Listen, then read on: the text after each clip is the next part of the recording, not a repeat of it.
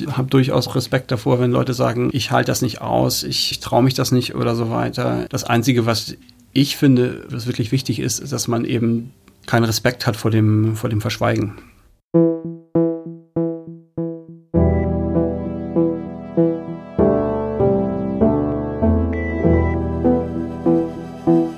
Gestern ist jetzt. Auf der Suche nach der Familiengeschichte in der NS-Zeit. Hallo und schön, dass ihr dabei seid zu unserer sechsten Folge. Ich bin Melanie Longerich. Und ich heiße Brigitte Beetz. Heute möchten wir euch Johannes vorstellen. Der ist, würde ich jetzt mal sagen, fast fertig mit seiner Recherche. Also, wenn man das je sein kann. Aber darüber wollen wir auch mit ihm sprechen. Wir haben ja schon gehört, es ist wichtig, die Geschichten anderer zu hören, damit man sich bei seiner Suche auch unterstützt fühlt, dass es eben auch andere Leute da draußen gibt, die suchen und die schon viele Fragen für sich geklärt haben und uns vielleicht auch so ein bisschen ja weiterhelfen können, so einen kleinen Pfad zu finden in diesem dunklen Wald, der da vor uns allen liegt.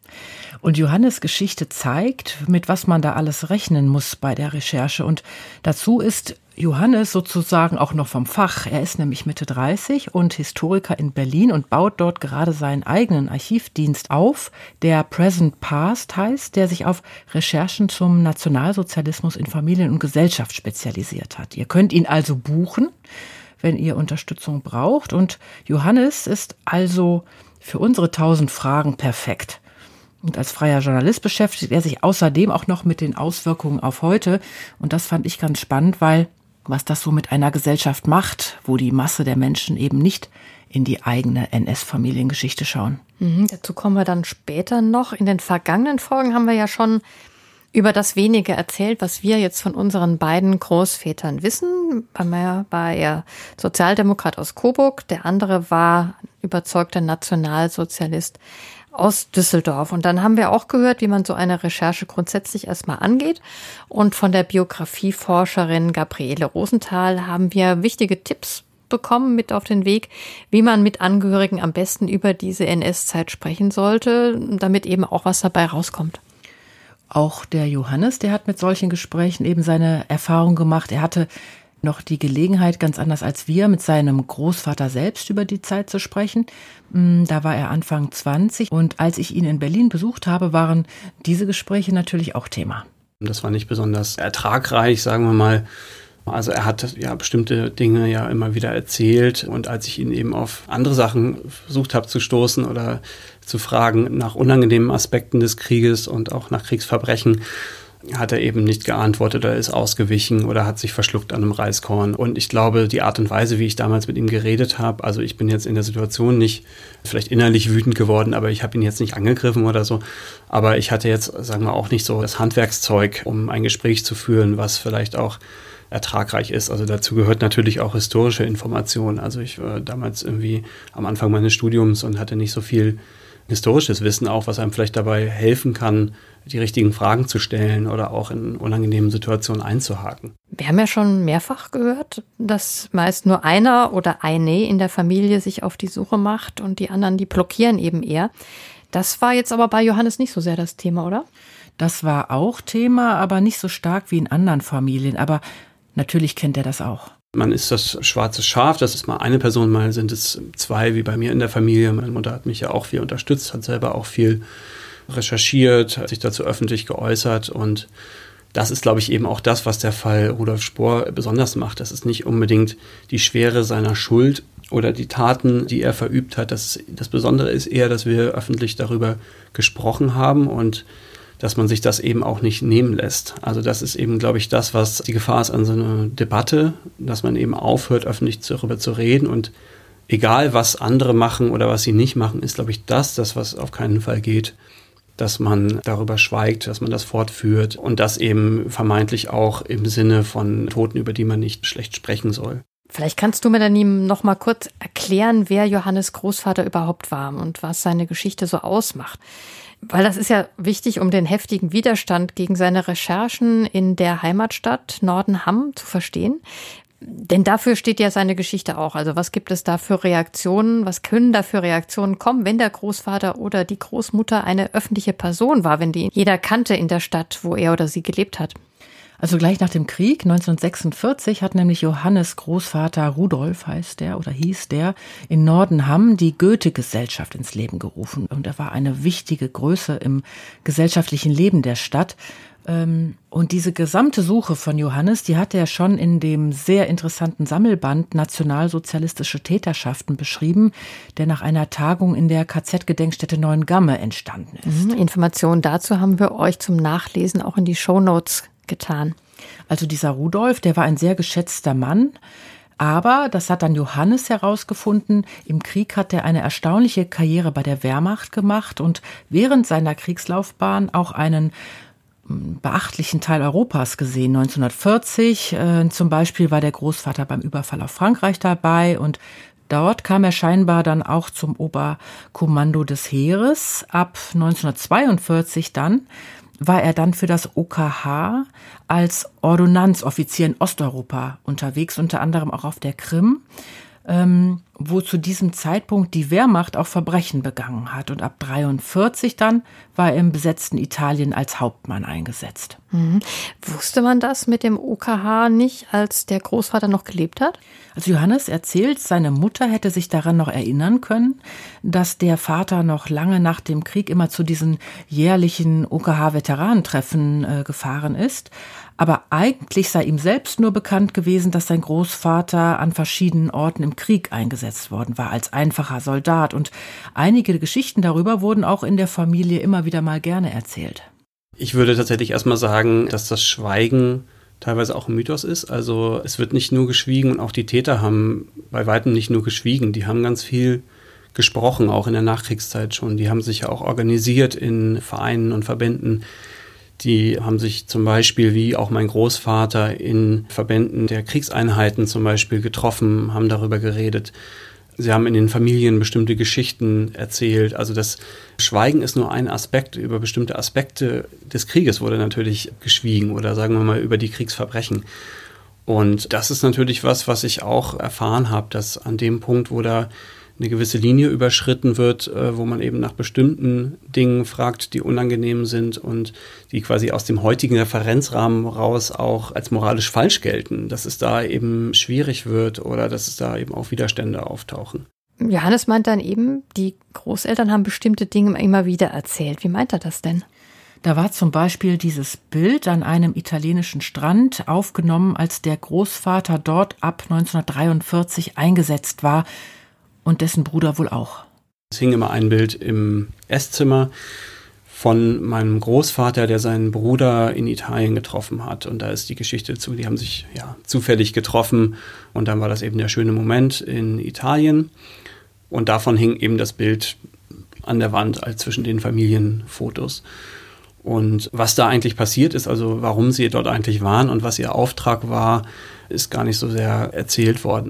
Der Großvater und sein Bruder sollen sich damals von der Truppe entfernt haben, um ein paar schöne Tage am Strand äh, zu verbringen. Ob das jetzt so wahr ist oder nicht, auf jeden Fall war es einer dieser Geschichten vom Krieg, die in der Familie gerne erzählt wurden.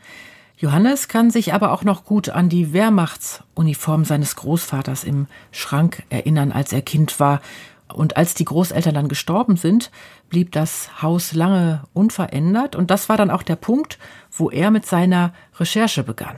Ich war da ja auch mehrere Male und habe mich umgeguckt und bin dann immer tiefer eigentlich eingestiegen in die Materie oder so reingestolpert, könnte man sagen, weil sich eigentlich überall im Haus verstreut Devotionalien befunden haben, die irgendwie für mich interessant waren. Also seien es Fotos oder ganze Alben, seien es Orden, seien es alte Briefe und Dokumente und so weiter. Das ist aber doch schon irgendwie komisch, oder? Dass da so ein Haus vollkommen unverändert geblieben ist? Ja, das hat der Johannes dann auch als das Geisterhaus bezeichnet. Dass auch Bände über Kontinuitäten gesprochen habe und Brüche hat er da gar nicht entdeckt. Wenn die Wehrmachtsuniform dann noch im Schrank hängt, fragt man sich natürlich, wofür hing die da bis zum Tod? Dass natürlich jetzt gewisse Sachen aufbewahrt werden, ist erstmal ganz normal, weil das eine Zeit war, die unglaublich prägend war. Ganz neutral gesagt, also dass mein Kampf zum Beispiel aufbewahrt wurde, halte ich jetzt nicht für außergewöhnlich. Ob das jetzt präsent im Regal stehen muss, äh, weiß ich nicht. Aber es hat sich natürlich auch an anderen Dingen bemerkbar gemacht. Es ist natürlich immer schwer, eine Linie zu ziehen jetzt, gerade zu der Zeit, zu der ich meinen Großvater gekannt habe, also es sind späten 80er und den 90er Jahren, wo eine ganze Menge Zeit dazwischen liegt, zwischen dem Krieg und der Zeit. Aber ich denke schon, dass er sich gewisse Sachen auch bewahrt hat. Also, dass er Zeit seines Lebens auch von einem gewissen Rassismus auch, wie sagt man das, befallen mag. Äh, naja, also erstmal ist für mich offensichtlich, dass, dass er sich Zeit seines Lebens eben nicht mit diesen Dingen und auch mit der Ideologie, der er angehangen hat, beschäftigt hat. Und da ist es erstmal ganz ja, logisch eigentlich, dass man sich dessen nicht entledigt. Trotzdem geht Johannes nicht davon aus, dass sein Großvater nach dem Krieg noch einem geschlossenen nationalsozialistischen Weltbild angehangen hat. Also er glaubt auch nicht daran, dass sein Großvater, aber der ja auch für viele andere Täter steht, eben in der Nachkriegszeit ihre Taten durch Schweigen verdrängt hätten. Das sagt man ja immer ganz oft. Er meint eher, dass man ja gar nicht verdrängen musste und verstecken musste man sich ja auch nicht. Die Fotos aus dem Krieg lagen bei den Großeltern zum Beispiel griffbereit im Schreibtisch und das wird bei vielen anderen Familien ja auch nicht anders gewesen sein. Entscheidend ist natürlich der Umgang damit. Ne? Also ob man quasi solche Fotos auch zum Ausgangspunkt dessen nimmt, dass man sagt, man beschäftigt sich mal kritisch damit. Man fragt vielleicht, was waren eigentlich die Folgen unserer Politik und unserer Kriegsführung in den Orten, in denen wir waren. Das ist ja eigentlich das Interessante. Und Ralf Giordano hat mal von zweiter Schuld gesprochen. Also das ist die Schuld, die sich eben daraus ergibt, sich für die eigenen Taten nie wieder zu interessieren oder auch die nicht anzuerkennen oder im Gegenteil sogar die gut zu heißen. Und das ist eben dieser ganze Komplex, würde ich sagen, der dann nach 45 stattfindet. Und da weiß man ja auch inzwischen, dass die Norm doch eher war, sich in diesen Veteranenkreisen aufzuhalten und dass es eben die völlige Ausnahme war, dass jemand sich tatsächlich kritisch damit beschäftigt hat und dafür brauchte es erst eine ganz andere Generation, die in der Lage war, andere Fragen zu stellen, glaube ich.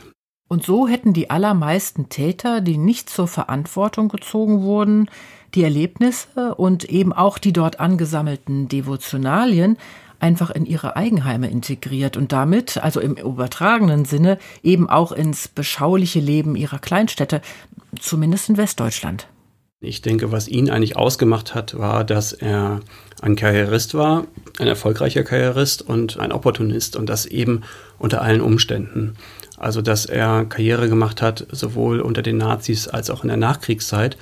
Und ich glaube, er war gewissermaßen zu schlau, um einfach diese nationalsozialistische Ideologie fortzuführen in der Nachkriegszeit, sondern er hat gesehen, gut, das sind jetzt andere Vorzeichen, unter denen gehandelt wird, unter, unter denen ich auch erfolgreich sein kann.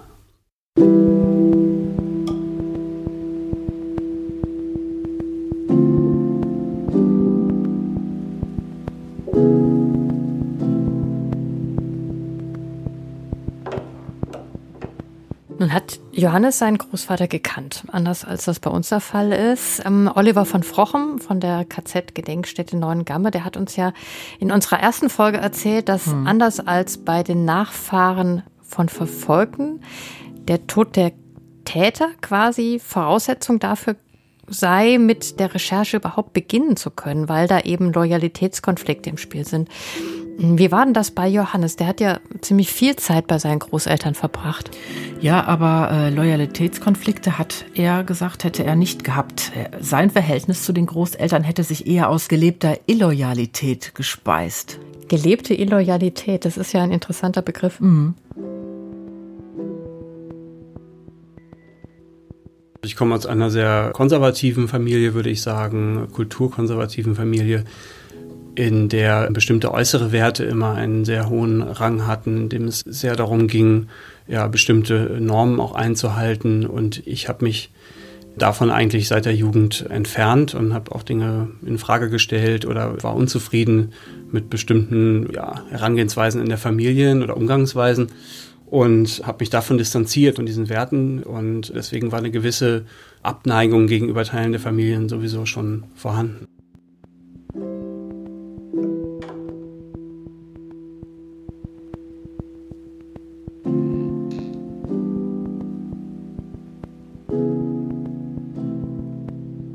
Was das konkreter bedeutet, das möchte Johannes nicht erzählen. Auf jeden Fall reagierte er mit Protest auf diese Erwartungshaltung seiner Großeltern, wie er als Enkel so zu sein hätte. Seine Großeltern zum Beispiel wollten, dass er Geige spielt. Also klar, für jemanden, der so eine Goethe-Gesellschaft gegründet hat, da ist das schon wichtig. Noch dazu, wenn es die zweitgrößte in Deutschland wurde. Aber Johannes spielte lieber Schlagzeug und Hochkultur war zu dieser Zeit, als die Großeltern noch lebten, auch nicht sein Ding. Johannes interessierte sich für Punk. Ich glaube, das hat im Endeffekt einiges für mich in der Recherche zumindest erleichtert, wobei es auch nicht immer unproblematisch ist. Ne? Also wenn man eben von dieser E-Loyalität herkommt, dann hat man natürlich genauso Annahmen, die davon beeinflusst sind. Also das hieß in meinem Fall eben, mein Großvater muss eigentlich ein Nazi gewesen sein. Ich finde das ja interessant, was da Johannes über seine Haltung zu seinen Großeltern erzählt. Also mhm dass er sich quasi schon früh ausgemalt hat, dass Großvater Rudolf eben ein Nazi war, ohne dass er das jetzt wirklich wissen konnte, ne? Oder mhm. er hat es aber zumindest geahnt und ja, dass zu viele feste Bilder im Kopf dann auch die Gefahr bergen, dass man so wütend wird, dass sie wiederum den Blickwinkel einschränken. Davor hat uns ja auch schon Gabriele Rosenthal gewarnt, ne? Ja, und der Johannes hat auch die gleiche Erfahrung gemacht und Trotzdem denkt er sich, heute würde er am liebsten so Gespräche nochmals führen. Vor allem aber würde er wohl heute auch einige Geschichten seines Großvaters so nicht mehr stehen lassen. Ne? Also Johannes erzählt, dass sein Großvater jetzt nie über die eigene Verantwortung zum Beispiel geredet hat, also was er da im Krieg gemacht hat, sondern eher darüber, dass er gegen den Krieg war. Mein Großvater hat gesagt, er wurde eingezogen, er konnte sich dagegen nicht wehren. Und vor allen Dingen hat er gesagt, dass er davon nichts gewusst habe, beziehungsweise ich weiß nicht mehr genau, wie er es beschrieben hat, aber er meinte die Judenvernichtung. Und das ist zum Beispiel jetzt ein, wir, ein Element dieser Geschichten, wo man ganz klar jetzt sagen kann, das war gelogen. Ich habe ja verschiedene Dokumente auch aus seiner Zeit im Oberkommando des Heeres gefunden und eines dieser Dokumente ist ein Reisebericht von einer Reise auf die Krim. Also er hat so Inspektionsreisen gemacht als Ordonnanzoffizier ist er rumgereist und hat dann darüber berichtet. Und in diesem Bericht, von dem ich auch nicht weiß, ob er jemals offiziell abgegeben wurde, ob, der, ob er ihn für sich geschrieben hat, beschreibt er eben ja, sogenannte Judenlager auf der Krim, die leer sind. Er beschreibt aber auch, was er glaubt, was mit den Menschen gemacht wurde oder wird. Also er beschreibt die Gaswagen, die Tötung durch Gaswagen und das Verscharren der Leichen zum Beispiel. Diesen Bericht, den der Johannes da erwähnt, ähm, den hat sein Großvater auf einer Reise auf die Krim geschrieben. Das war, hat der Johannes erzählt, vom 11. bis zum 13. September 42. Hm, das heißt, das war kurz vor Stalingrad, ne? Mhm. Zu diesem Zeitpunkt, erzählt Johannes, muss es wohl eine große Offensive der Roten Armee gegeben haben. Also man muss äh, wohl sagen, dass es sich schon abgezeichnet hat, dass die Wehrmacht im Rückzug ist, aber so klar war es eben noch nicht da kann man wohl von ausgehen, haben eben noch viele daran ge, geglaubt, dass man den äh, Krieg gewinnen kann. Mm, das sah dann ja, na klar, nach Stalingrad, dann Winter 42, 43 schon ganz anders aus. Diese Reiseberichte jedenfalls, das fand ich ganz interessant, haben Johannes sehr beschäftigt. Und deshalb hat er mir auch noch daraus äh, vorgelesen. Es geht nochmal um den Tag, als der Großvater die leeren Judenlager gesehen hat. Und das hat der Großvater dazu am Abend aufgeschrieben. Gegen 19 Uhr rollten wir dann müde, kaputt und zerschlagen wieder ein, krabbelten bald ins Bett und ich ließ in Gedanken noch einmal die wechselvollen Bilder an mir vorüberziehen. Der Bolschewismus lässt sich mit einfachen Phrasen wohl doch nicht abtun. Mit seiner rücksichtslosen Brutalherrschaft hat er aus dem Land herausgeholt, was nur irgendwie möglich war. Was kam es ihm darauf an, wenn selbst in guten Erntejahren Millionen verhungerten, der proletarische Bauer konnte sich ja nicht wehren, der herrschenden Schicht war aber Freiheit zur Vorbereitung des Krieges mit den Westmächten gegeben. Die Industrie konnte gewaltig verbessert werden. In ein paar Jahren wären wir dem Koloss ans Messer geliefert gewesen und keine Macht der Welt hätte uns retten können. Jetzt holen wir für Europa in gewaltigen Ringen die Kartoffeln aus dem Feuer. Mögen wir nach dem Sieg im Osten stark genug bleiben, um mit den größeren Problemen, die über Europas Grenzen hinausgehen, fertig zu werden und den Frieden unserem Volk erkämpfen, der den Einsatz von diesen Mengen Blut immer und ewig lohnen wird. Ja, das ist mit einem gewissen Pathos auch geschrieben natürlich. der scheinbar da angebracht erscheint. Und gerade diese letzte Passage, ne, dass die, diese Mengen von Blut immer und ewig lohnen werden, das hat sich ja zum Glück in dem Sinne nicht bewahrheitet. Aber das äh, spricht schon ja davon, dass man eben auch das, was man da beobachtet, auch richtig findet. Johannes erzählt, dass er diese Berichte immer wieder liest, heute noch, voll Abscheu.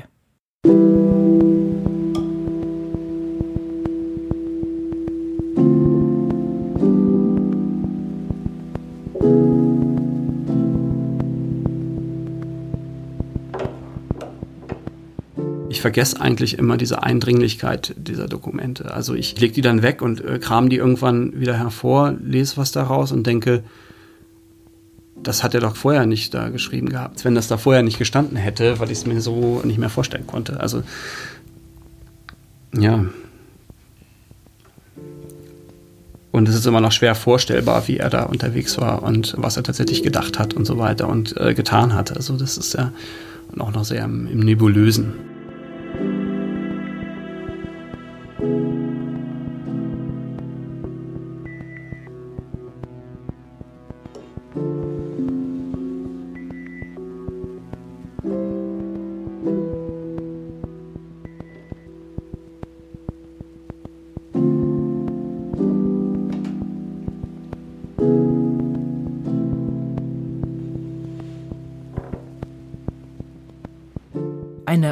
Unmittelbare Tatbeteiligung kann er seinem Großvater nicht nachweisen. Er kann aber auch nicht sagen, dass es sie nicht gegeben hat.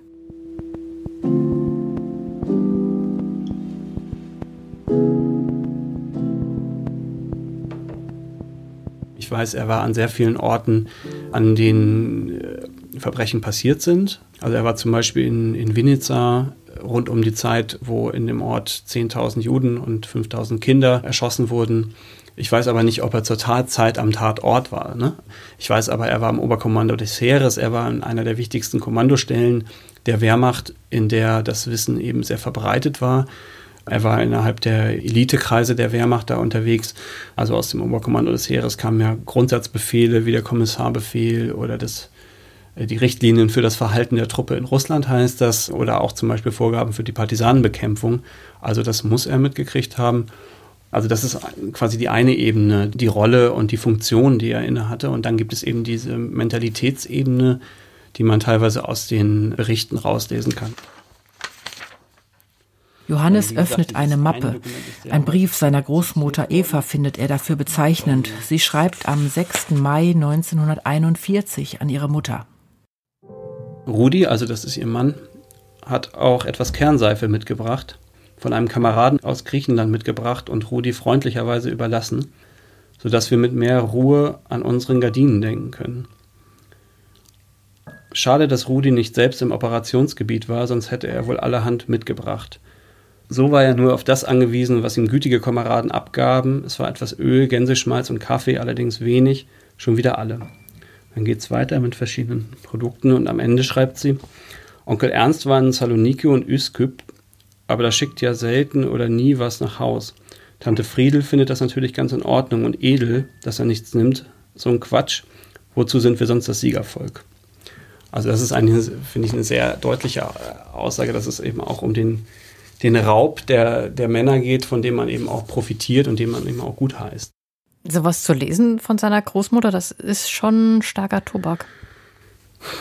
Ja, es ist schwierig, das erstmal so anzunehmen. Also ich habe nie dieses starke Gefühl der Diskrepanz gehabt, muss ich sagen. Vielleicht auch, weil ich schon von vornherein ein, ein, relativ negatives Bild meiner Großeltern hatte. Das heißt, ich konnte mir das schon vorstellen. Ich kann mir auch meine Großmutter vorstellen, wie sie genau das sagt, ehrlich gesagt. Trotzdem ist es nochmal ein ja eine sehr deutliche Aussage, die auch davon spricht, dass man eben auch überzeugt ist von dem, was der eigene Mann dort macht und wie man sich selber dazu verhält. Also ja. Aber trotzdem muss doch so eine Recherche über die Großeltern, das eigene Verhältnis zu denen doch schon auch belasten. Also mich hat interessiert, ob er noch so ein Bild im Kopf hat, also dieses bunte Bild, dass er mit seinen ähm, Großeltern am Abendbrottisch saß, oder ob das jetzt automatisch überlagert wird von Schwarz-Weiß-Bildern seines Großvaters in Wehrmachtsuniform. Ja, hm. ich fand ihn ja auch nicht immer unsympathisch. Ne? Und ähm, gewisse Dinge bleiben auch. Ich habe diese Diskrepanz zum Beispiel nicht, die viele äh, immer beschreiben, dass sie den mordenden Familienvater und den liebenden Familienvater nicht zusammenbringen können oder den mordenden Soldaten in Osteuropa und den liebenden Familienvater, weil ich das eigentlich immer eher als etwas betrachte, was in irgendeiner Form auch zusammengehört. Wenn man eben von dieser Ideologie der Volksgemeinschaft auch tatsächlich überzeugt ist, dann passt das irgendwie. Natürlich drückt sich das dann trotzdem in den Familien auch konkret aus. Also, dass man, wenn man gewisse Gewalterfahrungen von der Front oder von diesen Kriegsgebieten mitnimmt, dann, dann bleiben die auch irgendwo in der Familie immer. Davon habe ich natürlich nicht so viel erfahren, aber sagen wir mal, es ist ein gewisser Habitus, den ich auch mit diesen Dokumenten in Einklang bringen konnte. Also das ist eine gewisse Form. In Nordenham haben mir das öfter Leute gesagt, dass sie meinen Großvater so als Herrenmenschen wahrgenommen haben. Und damit kann ich eigentlich viel anfangen. Also er war jemand, der mit seiner Frau diese Kulturdynastie gebildet hat in Nordenham und der eben auch so entsprechend aufgetreten ist gegenüber anderen. Und wie war das jetzt so, als die Leute in Norden haben davon erfahren haben, was und wie äh, Johannes da recherchiert hat? Also er hat gesagt, dass es ihn jetzt nicht so unvorbereitet getroffen hat, dass da so heftiger Widerstand kam, weil der Großvater in der Stadt sehr angesehen war. Ich habe es eigentlich wahrgenommen als eine Ergänzung einer Biografie. Das heißt, ja, wahrgenommen wurde mein Großvater eigentlich für diese kulturellen Leistungen in der Goethe-Gesellschaft und in anderen Vereinen und in der Stadt. Und dieses Bild wurde dann ergänzt durch die Information, er war aber eben auch im Oberkommando des Heeres und war damit am östlichen Kriegsschauplatz. Und das ist eben mit sehr viel Erschütterung aufgenommen worden und auch eine ganze Menge von Widerständen auch hervorgerufen. Mhm. Wie ist er denn mit diesen Widerständen dann umgegangen? Also Johannes hat gesagt, es wäre für ihn schon auch eigenartig gewesen, da plötzlich in, im Mittelpunkt einer Debatte zu stehen, die er ja gar nicht angestoßen hat. Also man muss ja sagen, es hat ja eigentlich alles mit einer Radiosendung angefangen zum Thema NS-Familienforschung und er hat eben seine Geschichte erzählt und dieses äh, Feature hat dann eben eine äh, Lokaljournalistin eben aus Nordenham gehört und ihn angefragt, ähm, ob er denn die Geschichte nicht nochmal für ihre Zeitung erzählen will. Und da kam es dann anschließend zu so einer großen Debatte, in der Johannes äh, unter anderem vorgeworfen wurde, dass er sich als Enkel auf Kosten des Großvaters äh, profilieren wolle oder schlecht auch noch über Tote rede. Also das waren so die Hauptpunkte. Es ist einerseits natürlich belastend und möchte auch auf bestimmte Dinge reagieren. Ich habe ja auch eigene Artikel dazu geschrieben dann aber sagen wir mal, in der Rolle des Historikers finde ich dann eher interessant, warum eigentlich diese Widerstände und warum diese Anschuldigungen auch, ne, wo kommen die her? Also, dass sich jemand damit profilieren will. Aber es ist doch eher interessant, dass Leute das eben nicht aushalten, dass diese Informationen so nebeneinander stehen. Also es ging ja sehr schnell in der Debatte darum, war er jetzt eigentlich ein Nazi oder nicht? Und für die Graustufen dazwischen, für das eigentlich Interessante, war, wie ich finde, kaum noch Platz. Und ich glaube tatsächlich, dass das, worum es eigentlich dabei ging, diese Bilder waren, die aufgetaucht sind. Also in einer der großen Zeitungen der Stadt war das Bild meines Großvaters als stolzer Soldat in seiner Uniform. Und ich glaube, allein schon ja, dieser Anblick hat vielen nicht gepasst, weil der automatisch eine gewisse Anklage in sich behält und weil es beunruhigt, glaube ich, weil das ganze Teil einer Normalität ist, der man sich eigentlich nie gestellt hat. Dann war dann eher so eine Goethe-Gesellschaft normal, ne? Also eine Gesellschaft, mhm. die sich dann literarisch und wissenschaftlich mit der Bedeutung Goethes auseinandergesetzt hat und für die Menschen, ja, der modernen Welt, so schreibt es Wikipedia, aufzeigen will, welche Bedeutung er heute noch hat. Genau, also mittlerweile weiß man ja, dass diese Gesellschaft auch schon in der NS-Zeit eine zwiespältige Rolle gespielt hat. Darüber ist ja vergangenes Jahr ein Buch erschienen von dem amerikanischen Historiker Daniel Wilson. Der Faustische Pakt heißt der Titel.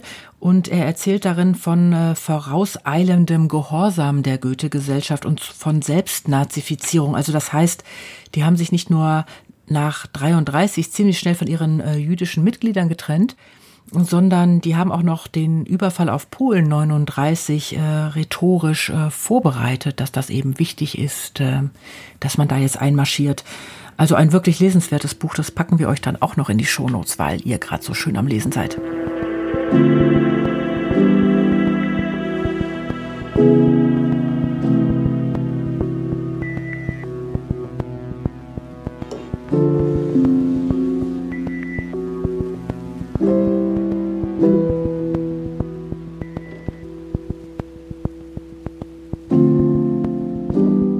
Was bringt einen dazu, 1946 direkt eine Goethe-Gesellschaft zu gründen? Ne? Also das ist von einigen auch so ausgelegt worden wie der Wunsch nach Versöhnung oder nach Ausgleich oder sowas. Aber erstmal ist es ja sehr interessant, dass man quasi so in der unmittelbaren Nachkriegszeit ausgerechnet eine Goethe-Gesellschaft gründet, vielleicht auch als eine, die dann zur zweitgrößten Deutschlands wird später, die mein Großvater 25 Jahre geleitet hat oder dessen Vorsitzender er war.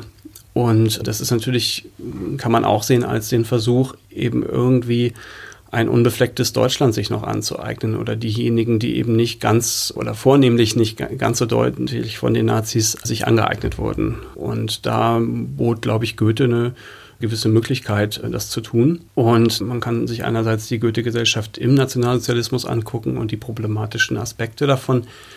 Man kann sich aber auch anschauen, wie hat zum Beispiel die Goethe-Gesellschaft dann unter meinem Großvater in der Nachkriegszeit funktioniert. Und da war es durchaus auch so, dass wenn man sich die Programme anschaut, der 50er, 60er Jahre, in denen mein Großvater der Vorsitzende war, durchaus auch sehr belastete Menschen eingeladen wurden. Also dieses Bild, das die Menschen in Norden haben, nicht von Johannes Großvater zusammenbringen konnten, also dieses Bild, das sie von ihm hatten auf der einen Seite und das, was da auf einmal ihn als Soldaten in der Zeitung zeigte, plus äh, eine Schilderung von diesem östlichen Kriegsschauplatz, das beschreibt für Johannes ganz treffend schon der Schriftsteller Richard Alevin 1948. Der war Germanist und Literaturkritiker, war im Exil während des Nationalsozialismus und war dann nach dem Krieg gerade zurückgekehrt und hat eben auch beobachtet, wie neue Goethe-Gesellschaften gegründet wurden und hat das kommentiert mit dem Satz, zwischen uns und Weimar liegt Buchenwald. Und das passt eigentlich sehr gut dazu. Also mit Weimar würde ich dann quasi ersetzen durch Goethe-Gesellschaft Nordenham. Und das ist eigentlich das Einzige, worum es dabei geht. Also zu sagen, zwischen uns und dieser unbefleckten Kultur liegt eben auch die Vernichtung. Und ich will jetzt nicht so viel zitieren, aber das, das hat Hannah Arendt mal gesagt, dass es eigentlich darum geht, etwas anzuerkennen und das einfach auszuhalten. Und damit wäre eigentlich schon viel gewonnen, glaube ich. Also auch Familiengeschichte aushalten.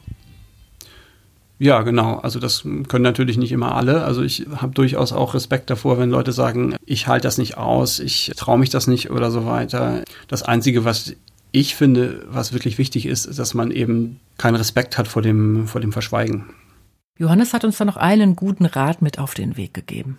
Ich glaube, man muss schon immer sich darüber bewusst sein, dass so eine Recherche eine gewisse Sogwirkung haben kann. Spätestens dann, wenn man offen in der Familie darüber spricht oder wenn man an die Öffentlichkeit geht damit. Und man hat diesen Prozess nicht immer ganz in der Hand. Das heißt, wenn der eigene Vorfahre eben eine angesehene Persönlichkeit zum Beispiel war, ansonsten kommt es ja oft gar nicht dazu, dass die in die Presse kommen, dann äh, ja, birgt das eben die Gefahr in sich, dass Leute darauf reagieren und dass Leute auch eine ganze Menge Gift ausschütten. Und darüber muss man sich, glaube ich, bewusst sein, dass das bis heute ein ganz schönes Potenzial ist an Gehässigkeit auch, die da ausgeschüttet wird und dass man da eben auch mit umgehen können muss oder dass man eben nicht immer damit umgehen kann. So gesehen ist es ja eigentlich ziemlich ähnlich, ne? ob sich jetzt eine Stadt der mhm. Wahrheit nicht stellen will oder ob die mhm. Familie das nicht tut. Ja, Johannes äh, meint, in seiner Familie sei es so gewesen, also solange jedenfalls er sich mit den Dokumenten befasst hat, dass er sagt, er fährt jetzt mal in die Ukraine, mal zu gucken, was der äh, Opa da äh, gemacht hat, also diese Orte nochmal äh, anzusteuern, das war alles okay. Aber als dann eben Konkretes rauskam, was auch die Familie belasten könnte, den Namen auch vermeintlich in den Schmutz ziehen könnte, da war es dann nicht mehr so einfach. Ich glaube, was die Gemeinsamkeit der verschiedenen Ebenen ist, also Familie, Öffentlichkeit, Forschung und so weiter, ist, dass immer die Konkretion zum Skandal wird. Also immer da, wo es wirklich konkret wird, wird es unangenehm und gibt es auch Widerstände. Und dieses Problem beim ganz konkreten Hingucken, das Familien haben, lässt sich für Johannes dann auch wiederum auf die politisch repräsentative Ebene übertragen, wie er erzählt. Wo eben äh, es auch gut funktioniert, Reden zu halten oder sich quasi mal rhetorisch vom Nationalsozialismus abzugrenzen. Aber da, wo das eben konkret wird, wird es dann auch wieder schwierig. Also ich beschäftige mich ja wissenschaftlich mit der Ukraine und vor allen Dingen mit den verbrannten Dörfern dort, mit der Gewalt im Rahmen der Partisanenbekämpfung zum Beispiel. Und das ist etwas, worüber die Menschen in der Regel in Deutschland sehr wenig wissen und wo es auch bis heute, würde ich sagen, wenig konkrete Anerkennung gibt, weil die eben auch ja, unangenehme Fragen aufwerfen würde. Also das betrifft in dem Fall zum Beispiel eigentlich aufgrund der Massivität der Zerstörungen dort eigentlich die ganze Wirtschaftsordnung der Nachkriegszeit. Und das sind natürlich unangenehme Fragen, denen man sich nicht so gerne stellt wie ja, gewissen Worten innerhalb einer Gedenkrede oder so. Johannes meint also, die ganze deutsche Aufarbeitung, auf die wir ja eigentlich alle immer so stolz sind, die war gar nicht so vorbildlich, wie man immer gedacht hat? Nee, er spricht da eher so von einem Mythos. Es gibt dieses Wort Erinnerungsweltmeister. Und ich glaube, diesen Mythos sollte man kritisch begleiten. Man sollte sich anschauen, wo wird denn da was aufgearbeitet und wie ich eben sagte, wie konkret wird das und wie kommt es auch denjenigen entgegen, die davon betroffen sind ich würde sagen, die Nachwirkungen oder die, die Wirkmächtigkeit des Nationalsozialismus ist ja nicht vorbei. Da muss man gar nicht so weit gucken. Ist denn die mangelnde Aufarbeitung in den Familien auch einer der Gründe für das Erstarken des Rechtspopulismus heute? Natürlich gibt Johannes zu bedenken, dass das ein weltweites Problem ist. Und dann gibt es aber natürlich eine gewisse Spezifik in Deutschland dieser rechten Bewegungen und auch der Gründe dafür, dass die quasi so erfolgreich werden. Und da finde ich, ist es durchaus ein Element, was man anbringen kann. Das ist immer schwer zu ermitteln. Wie wichtig ist dieses Element eigentlich? Also das ist quasi ein Punkt, wo man natürlich auch diesem Mythos erfolgreiche Aufarbeitung widersprechen könnte.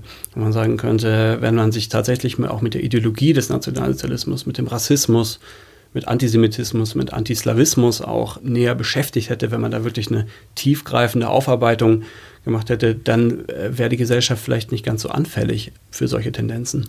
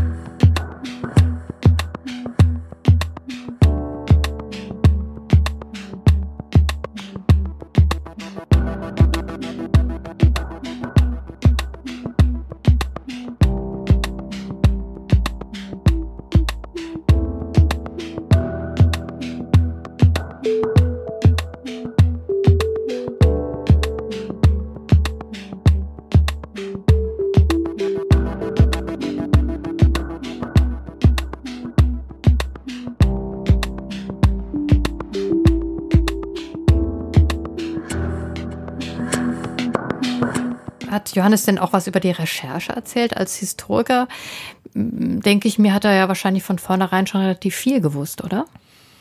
Ja, also ich gehe da mal von aus, also es ist nicht so ein riesiger Berg wie für uns.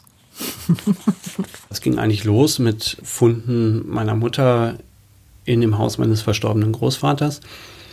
Da tauchten erstmal eine ganze Menge Fotos auf, die wir uns angeschaut haben, die wir auch mit Expertinnen zusammen uns angeschaut haben und geguckt haben, was kann man da eigentlich daraus ableiten. Expertinnen, wo habt ihr die hergehabt? Naja, die habe ich in verschiedenen Gedenkstätten gefunden oder auch in, ja, in fachlichen Einrichtungen, also im Hamburger Institut für Sozialforschung zum Beispiel. Ganz konkret dann auch angeschrieben oder angefragt, ob man mit seinen Akten mal vorbeikommen könnte? Genau. Es gibt ja zum Beispiel die Historikerin, die sich mit den zwei Wehrmachtsausstellungen auseinandergesetzt haben. Also das sind dann Menschen, die man für Fotos zum Beispiel sehr gut ansprechen kann und ja, die da auch durchaus sehr gut geholfen haben. Zumindest erstmal einzuordnen, was sagt das alles nicht aus. Das ist das Erste, was man eigentlich erstmal machen muss. Wenn man jetzt Fotos vor sich hat, wo Hitler aus drei Meter Entfernung abgebildet ist, stellt man sich natürlich die Frage, ja, war mein Großvater jetzt so nah dran und was hat er da eigentlich gemacht? Und da kann man natürlich erstmal vieles auch versuchen auszuschließen oder zu gucken, wie verbreitet waren eigentlich solche Fotos, waren das Abzüge, was für einen Rand haben die, was sagt das aus und so weiter. Also, und was kam dann dabei raus? Naja, in dem Fall war es so, dass das äh, Aufnahmen waren aus der Wolfschanze, also aus dem Führerhauptquartier in Polen. Und neben dieser Wolfschanze war eben das Hauptquartier des Oberkommando des Heeres. Und ich weiß auf jeden Fall mit Sicherheit, dass mein Großvater dort gewesen ist. Das heißt, auch wenn ich nicht weiß, ob er die Fotos selber geschossen hat oder ob die herumgereicht wurden, ob die reproduziert wurden, weiß ich doch, er war da. Also das bildet in etwa die, die Welt ab, in der er sich da bewegt hat. Also das ist erstmal ein Eindruck. Und wenn er diese Fotos so lange behalten hat, scheinen die auch ihn irgendeine Form von Relevanz gehabt zu haben. Da ist es dann quasi so ein bisschen zweitrangig, ob er quasi am Knipser stand. Ja. Also dann kommen die Experten dazu, mhm. die man auch als Otto Normalverbraucher anschreiben kann. Genau. Sind die offen? Äh, das ist dann immer die Frage, wie viele Ressourcen die dann so äh, aufbringen können. Aber ich weiß durchaus von verschiedenen Kollegen, die sich da auch mal ein bisschen Zeit nehmen oder die entsprechend dann vielleicht auch weitervermitteln an Dienste, die das irgendwie leisten können. Natürlich hat uns Johannes auch geraten, die entsprechenden Stellen beim Bundesarchiv anzufragen. Und mit den ersten Ergebnissen kann man natürlich immer weitermachen. Also man kann zum Beispiel, wenn es gewisse Verzeichnungen gibt über Ordensverleihung, kann man im Militärarchiv in Freiburg entsprechend weiter recherchieren. Man kann sich da die Mühe machen, nach den Einheiten zu forschen. Das habe ich zum Beispiel gemacht. Also man kann gucken, wenn bei der WAST-Abfrage rauskommt, der Großvater war in der 86. Infanteriedivision, dann kann man nach Freiburg fahren und sich die Bestände dieser Division anschauen. Das ist natürlich eine Sache, die ist zeitaufwendig und man braucht auch ein bisschen Wissen. Es schadet auch nicht, sich ein bisschen Kontext anzulesen darüber, was für Einheiten waren das, wo waren die und was war eigentlich dort los in der Zeit. Also das heißt, wenn man jetzt nicht Historiker ist, gibt es auch Leute, die einem da helfen könnten, sowas überhaupt zu lesen? Oder die, sagen wir das zu gewichten auch oder zu bewerten, was das heißt, wenn jemand in dieser Division zum Beispiel war? Ja, es gibt ja vereinzelt irgendwie Seminare und Workshops, die sich jetzt mit diesen Fragen beschäftigen, ähm, wo man auch ja vielleicht Sachen mitbringen kann und etwas einordnen lassen kann. Und ansonsten, ja, kann man im Internet natürlich auch eine Menge rausfinden. Also tatsächlich sind diese Foren wie Lexikon der Wehrmacht und so nicht unbedingt politisch sehr glaubwürdig, aber teilweise ganz gut informiert. Und äh, dann gibt es natürlich auch sowas wie Recherchedienste oder auch äh, Historikerinnen, äh, denen man spezifische Fragen stellen kann. Also wenn man sich so ein bisschen quasi mit dem Kontext beschäftigt, dann weiß man vielleicht schon mal, okay, der oder die Historikerin, Historiker hat zu dem Thema gearbeitet, den schreibe ich einfach mal eine Mail, das kann man ja auch immer mal versuchen. Johannes hat ja selbst jetzt auch einen Archivdienst aufgebaut in äh, Berlin. Den Link zur Seite stellen wir euch auch in die Show Notes. Und im Militärarchiv Freiburg sind wir im kommenden Jahr nicht nur mit dem Archivar Thomas Menzel verabredet. Dort wird uns nämlich auch Benjamin Haas von seiner Arbeit erzählen. Er hat dort nämlich ebenfalls einen Archivdienst. Nun ist Johannes ja nicht nur Historiker, er ist auch freier Journalist, der viel darüber schreibt, wie sich der Nationalsozialismus heute noch auf die Gesellschaft auswirkt. Hat der dir erzählt, wie das heute noch Familien betrifft? Also grundsätzlich findet er, dass diese Zeit gar nicht lange her ist. Es ist so lange nicht lange her, wie der Nationalsozialismus noch wirkmächtig ist in einer Form. Und das ist er eben, weil es durchaus noch ja, Überlebende und Nachfahren gibt, ähm, die ein Interesse an der Aufarbeitung haben, weil es eben zum Beispiel ehemalige Zwangsarbeiterinnen gibt, die noch nicht entschädigt sind. Und weil es natürlich auch, sagen wir mal, Teile der Ideologie gibt, die fortleben. Also das sind manchmal auch kleine Dinge. Ich merke das, weil ich ja zum, zum osteuropäischen Raum forsche und zur Ukraine forsche. Man merkt das oft, dass es für die Leute zum Beispiel unglaublich weit weg erscheint. Also wenn man sagt, man fährt mit dem Auto nach Kiew, ist das für manche unvorstellbar, ähm, wohingegen sehr viele mit ihrem Auto nach Portugal zum Beispiel fahren, was vielleicht äh, bald doppelt so weit weg ist. Das sind nur so kleine Aspekte, ne? aber man merkt eben doch, dass es ein gewisses Gefühl der Fremde nach wie vor gibt. Und ich würde auch sagen, dass die Sachen, mit denen ich mich beschäftige, also die Kriegsverbrechen im osteuropäischen Raum, speziell in der Ukraine, dass die Nichtaufarbeitung davon eben auch was mit der Fortwirkung von Ideologie zu tun hat. Johannes hat sich ja in seiner Dissertation, die im kommenden Jahr erscheint, mit der Ukraine zur Zeit des Rückzugs der deutschen Wehrmacht 43-44 beschäftigt. Das ist eben eine Zeit, wo bestimmte Phänomene nochmal eine besondere Rolle spielen. Das heißt, es werden massiv Dörfer abgebrannt im Zuge teilweise von Sühnemaßnahmen oder Racheaktionen. Das geschieht häufig im, ja, im Rahmen der sogenannten Partisanenbekämpfung, die nicht immer tatsächliche Partisanen zum Ziel hatte, sondern immer größere Teile der Bevölkerung. Das betrifft das massive Verschleppen der Zivilbevölkerung bei der sogenannten Evakuierung. War der Großvater auch in der Zeit da? Nee, der Großvater war zu der Zeit schon in Italien und ich bin da teilweise auch ganz froh drum, dass es quasi nicht dieselbe Zeit betrifft, weil ich doch Angst hätte, ich würde dann immer nach ihm gucken oder wo er da gerade war. Also das sorgt für so ein, ja, teilweise eine Distanz zum, zum eigenen Thema auch. Also die Distanz ist äh, eben wichtig bei dem Thema und auch äh, für die eigene Suche. Das hat er sehr betont. Und die findet man dann eben auch, wenn man mit anderen darüber spricht. Indem man sich einfach klar wird, was man da macht, weißt du? Ah, also okay. Und vielleicht auch immer wieder zu fragen, was will ich eigentlich davon? Weil es sollte ja auch kein Selbstzweck sein. Im schlimmsten Falle könnte man quasi einen negativen Kult schaffen über ständige Recherchieren, über den eigenen Opa oder so. Das heißt, man sollte vielleicht auch mit Leuten darüber reden, wo will ich eigentlich hin damit und was ist mein, mein Anliegen dabei? Das verstehe ich jetzt ganz mit dem Kult. Man könnte quasi Identität daraus beziehen aus dieser Täter-Nachfahren-Situation. Also dass man sagt, das ist eben das, was ich bin und so weiter und dass man eben andere Aspekte auch nicht mehr sieht. Zum Beispiel? Hm, naja, sich da eben drin aufhängt und sagt, ja, ich lebe davon, dass mein Großvater ein Nazi war und dass es vielleicht auch gar nicht mehr so darum geht, was sind eigentlich die Konsequenzen daraus? Also was bedeutet das? Was mache ich mit diesen Ergebnissen? Wie verorte ich mich damit auch gesellschaftlich? Also natürlich hat das, für mich hat das immer eine Relevanz, wenn ich in die Ukraine fahre, dass ich eben Nachfahre von einer derjenigen bin, die da, da, damals das Besatzungspersonal gestellt haben. Und genauso kann man sich natürlich heute auch verorten. Und das ist so, äh, wenn heute die Rechte auf dem Vormarsch ist und gewisse, ja, sagen wir Verbrechen der Wehrmacht und des Nationalsozialismus verharmlost und bagatellisiert, dann kann das eben ein Aspekt sein, zu sagen, ja, ich gucke mal genau, wo meine Vorfahren waren, um eben Klarheit darüber zu haben. Und in der Gesamtheit wird dann, glaube ich, auch deutlich, dass es eben nicht so viele Widerständler gegeben hat, wie es heute Menschen gibt, die glauben, dass ihre Vorfahren Widerständler waren. Also es ist ein gewisses Korrektiv. Korrektiv für was? Ich glaube, eine Gefahr kann darin bestehen, sich selber als Opfer der eigenen Biografie zu sehen. Also als Opfer dessen, dass der Vorfahre ein Nazi war. Und da finde ich, muss man immer noch so ein bisschen sortieren. Also es geht darum zu gucken, wer war Täter, wer war Opfer, wer war Zuschauer, wer war Bystander, nennt man es ja. Aber man kann sich eben auch so darin verwickeln, dass, äh, dass es dann doch wieder darum geht, Opfer zu sein. Und das ist eine Tendenz, die ich ausmachen würde für die letzten 15 äh, Jahre ungefähr im erinnerungspolitischen Diskurs in Deutschland, dass Leute eben sehr gerne immer Opfer sein wollen, sei es jetzt des Bombenkrieges oder von Flucht und Vertreibung und so weiter. Und das kann sich eben gewissermaßen fortführen darin, dass man sagt, ja, und ich bin auch Opfer, nämlich weil mein Großvater ein Nazi war und ich darunter leide.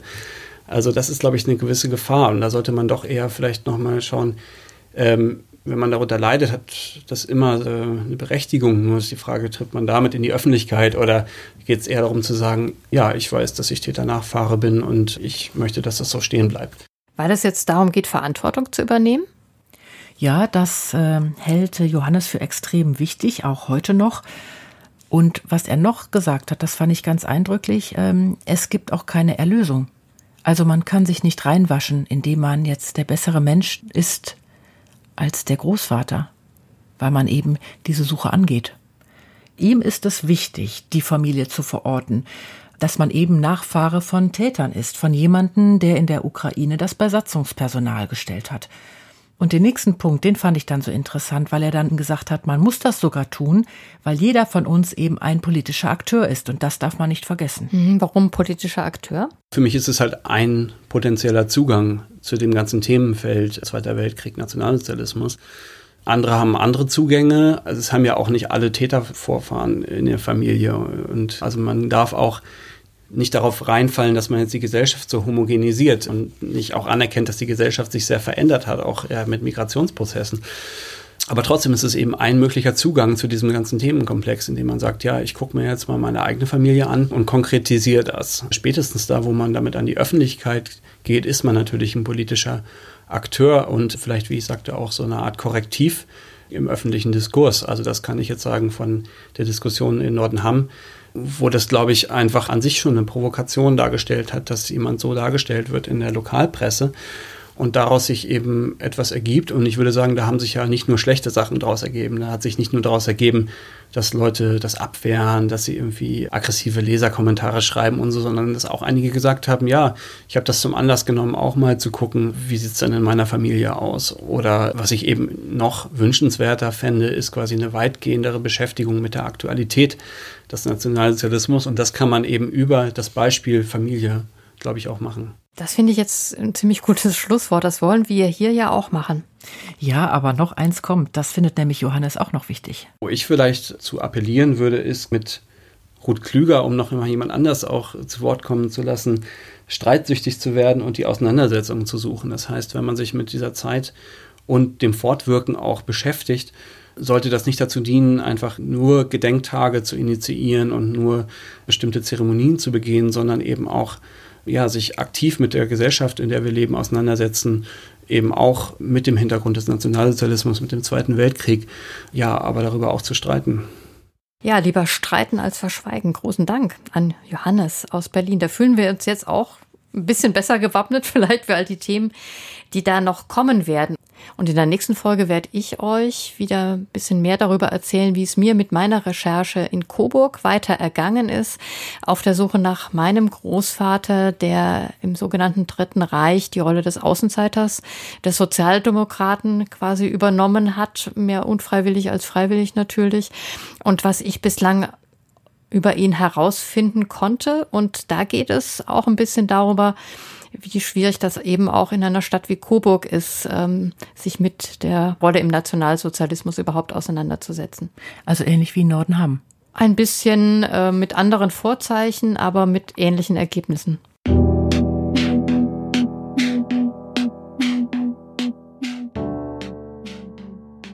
Also wir würden uns auf jeden Fall freuen, wenn ihr reinhört und auch Lust habt, uns eure Geschichte zu erzählen. Besonders sind wir auf der Suche jetzt nach Enkelinnen und Enkeln aus Ostdeutschland, die uns darüber berichten können, wie man auch in der DDR mit Familiengeschichte umgegangen ist, um da zu schauen, ob es da irgendwie anders war als im Westen. Und natürlich freuen wir uns auch, wenn ihr uns in der Podcast-App eurer Wahl abonniert.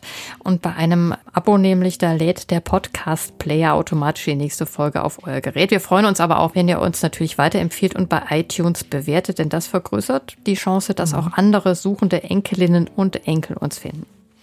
Macht's gut, also bis in zwei Wochen und tschüss. Tschüss.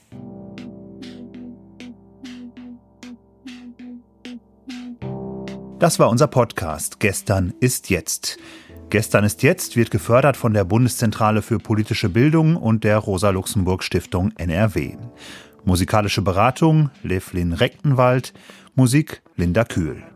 Dieser Podcast steht unter der Lizenz Creative Commons CC by NCND. Wir freuen uns, wenn ihr ihn vervielfältigt und weiter verbreitet. Die Bedingungen dafür, der Name der Lizenz muss genannt werden, ebenso unsere Autorennamen. Das Material des Podcasts darf nur für nicht kommerzielle Zwecke verwendet werden und das Material muss unverändert bleiben. Weitere Infos dazu findet ihr auf unserer Website gesternistjetzt.de.